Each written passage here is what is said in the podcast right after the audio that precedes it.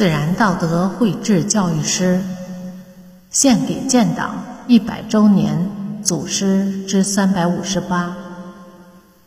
百年聚光，作者山林子。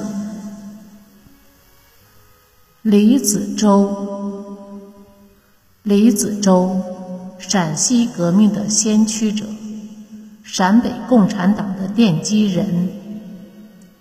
一九一七年春，考入北京大学预科，两年后入哲学系。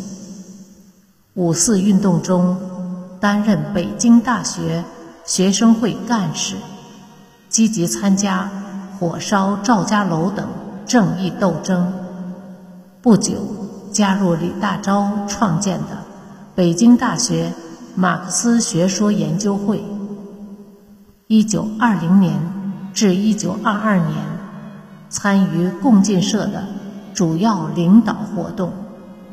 在进步刊物上，先后发表了大量革命文章，被誉为共进社的大脑。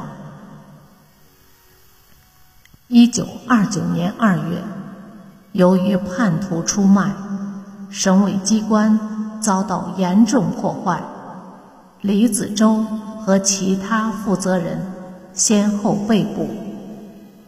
李子洲在入狱前。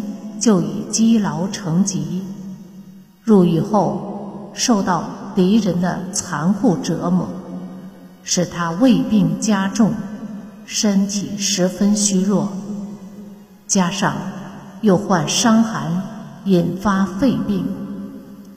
一九二九年六月十八日，不幸在狱中病逝，时年三十七岁。我不怕死，我一个人牺牲了，还有更多的人活着，将来的社会必定是光明的。不要为我伤心掉泪。这是李子洲被捕后在狱中写信鼓励妹妹李登月的话。